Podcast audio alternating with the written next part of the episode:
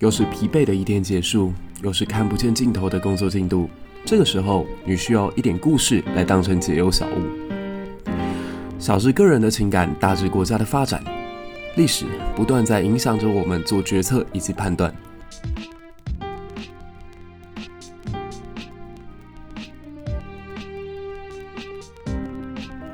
在这个充满问号的年代里，期待你我都可以成为自己理想当中的答案。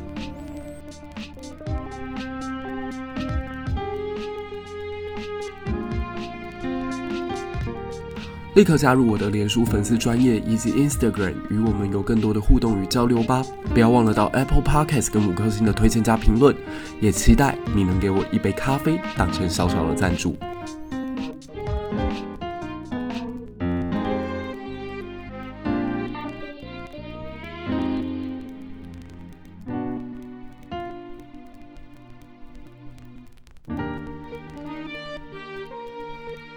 本集节目内容由一粒百优解与三名数据共同合作，为大家带来三十年来影响世界甚深甚远的一套伟大作品《罗马人的故事》。罗马人的故事，他回答了我们以下几个问题：为何罗马能够崛起？为何罗马不是一日造成？罗马到底伟大在哪里？它的强大韧性又为何能够延续千年？从四七六年西罗马帝国在名义上消亡之后，相继的还有拜占庭继续继承这份精神，到一四五三年，西欧大陆上面也诞生了以罗马人的皇帝为名的查理曼帝国，以及后来建立于今天日耳曼地区的神圣罗马帝国。罗马的精神甚至还沿着另外一条道路，从拜占庭来到了欧俄平原之上。最终，在俄罗斯土地上建立沙皇政权的历代统治者，无一不以凯撒当做自己的头衔。究竟有何魔力？究竟有何魅力？罗马的精神居然可以传唱千年呢？从今天开始，我将为大家带来一系列的罗马人的故事。根据伟大历史学家魏吉尔的作品当中指出，罗马人的祖先便是来自特洛伊城的。呃，伊尼亚斯，伊尼亚斯他有着非常独特的出身。他的父亲是安吉塞斯王子，而他的妈妈则是爱神阿弗洛蒂，也就是后来在罗马神话里面我们会反复提及的维纳斯。有着半人半神血统的他，在特洛伊战争即将接近尾声的木马屠城记当中，由于母亲实在是舍不得看到自己的小孩沦丧于战场之中，所以便将他从城里拯救了出来。在历经于地中海各大小岛之间的流浪，他去过克里特岛，也去过北非，也来到迦太基，也去过西西里，最终他落脚在今天的意大利半岛西部地区。从此之后，开启了一段极为辉煌的建国旅程。也由于他的外貌出众吧，来到意大利半岛之后，很快的他被在地的一个国王看上，这位国王便把女儿许配给了他，让他在这里有了立足之地。从这个篇幅并不大的神话里头，我们可以感受到，罗马人从他们的创世传说就与希腊的神话息息相关。某种程度上来讲，它也是属于大希腊文化圈影响之下的一个国度。那希腊其实也算是一个多灾多难的土地，在这里曾经有着上古时代与特洛伊人战争非常辉煌的故事。可是这个故事其实还有一个下半节。等到他们大军凯旋，在击败了特洛伊城之后，回国的希腊联军统帅阿格门农，他被自己的妻子以及他妻子的爱人，是的，他被戴了一顶绿绿的帽子，他们两人联手杀害了阿格门农，而整个希腊的国家也陷入了无比的动荡当中。这个时候，北部地区的多利安蛮族开始南下入侵，开启了希腊的黑暗时代。很多人不解，特洛伊城的战争结束之后，不应该为希腊世界带来和平以及稳定吗？可别忘了，在古代，你发动一场旷日持久的战争，甚至长达十年。纵使神话有虚构的部分，但这场战争毕竟存在。它对于出兵的希腊一方的确造成了极大的伤害，国内经济凋敝，甚至政治变得非常黑暗。因此，也就进入到希腊历史的中世纪。那希腊中世纪当中，只有一个城邦是没有被蛮族入侵的痕迹，甚至因为它的地理位置，可能对于蛮族来讲并没有什么经济价值，因此非常幸运的保留了它。这个因祸而得福的城市呢，就是雅典。听到这里，不知道大家有没有觉得这跟莫斯科崛起的过程很像？因为莫斯科是整个欧俄平原当中，可以说地理位置、交通条件都是最糟糕的一个地点，所以让入侵的蒙古人并未在此大加屠戮。同样的，多利安人避开了雅典，这让雅典成为了日后希腊文化复兴的基地。而同时代的罗马呢，历史也继续在滚滚向前。过了大约四百年之后，这位伊尼亚斯他有一位女性的继承人。这位女性她在出生之后没有多久，自己的爸爸就被叔父篡了位。篡位之后的叔父啊，为了担心这个公主可能在未来复仇，所以将她以处女之身送到祭坛当中，成为女祭司。他的目的很简单，就希望这个公主可以一辈子守贞，不要有后代。但不知道怎么搞的，公主后来肚子还是变大了。那这里就有一个非常有趣的神话，她肚子里的这个孩子呢，父亲叫做马尔斯，马尔斯也就是我们现在看到的火星的那个字 M A R S，Mars，或者我们在罗马的三月份这个字 March 当中也可以看到 M A R。马尔斯呢，其实如果用希腊文来翻译的话，它有另外一个更广为人知的名称，叫阿毕斯，也就是神话里头的战神。那大家可以想想看哦，如果罗马的创世神话没有问题的话，他们将会是母系拥有着维纳斯血统，男系拥有着阿毕斯血统的超强种族。那女祭司怀孕这件事情震撼了国内啊，所以她的叔父在极为愤怒的状态之下，就要求必须要把那两个出生的小孩在肚子里头的这两个小孩通通处决掉。那后来他们被放逐到了台伯河边，在即将饿死的时候，被一头母狼给捡获。母狼看到两个小孩很可怜，于是就用自己的狼乳将他们给喂活。这两个孩子。大的叫罗慕努斯，小的叫雷穆斯，他们就是罗马神话当中的祖先。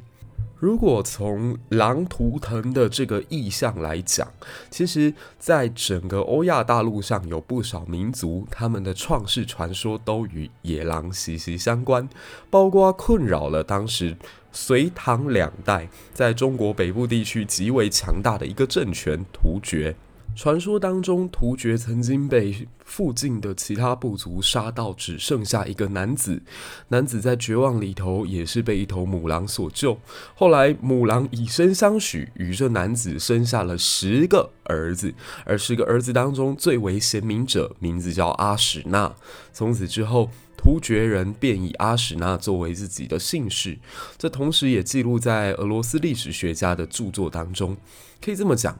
突厥、罗马，他们似乎都有着狼这样的记忆。一直到了近代，包括希特勒在进行二次世界作战的时候，他仍然对于这种破坏性极强、行动极为神秘又是聪明无比的动物，有着非常深沉的着迷。所以，希特勒的总部也叫做狼穴。而罗马城的建成者罗姆努斯以及雷姆斯兄弟，他们在长大的过程当中，发现原来自己的身世如此的坎坷，原来自己的母亲正在被自己的叔公幽禁，于是他们决定跑到外地去，等到长大之后再回阿尔巴隆家复仇。那这次的复仇是成功的，因为当地的牧羊人跟许多的农夫都认为。他们才是正义的一方。最终，他们在台伯河的下游建造一个新的都市，这个新都市就是罗马。后来也反攻了阿尔巴隆加。比较令人唏嘘的是，他们希望能够进到自己的故都拯救母亲的计划，却因为母亲早已离世而告失败。兄弟两人在悲痛之余，终于报了仇，但是随之而来的是共同敌人的消失，也等于他们即将反目成仇。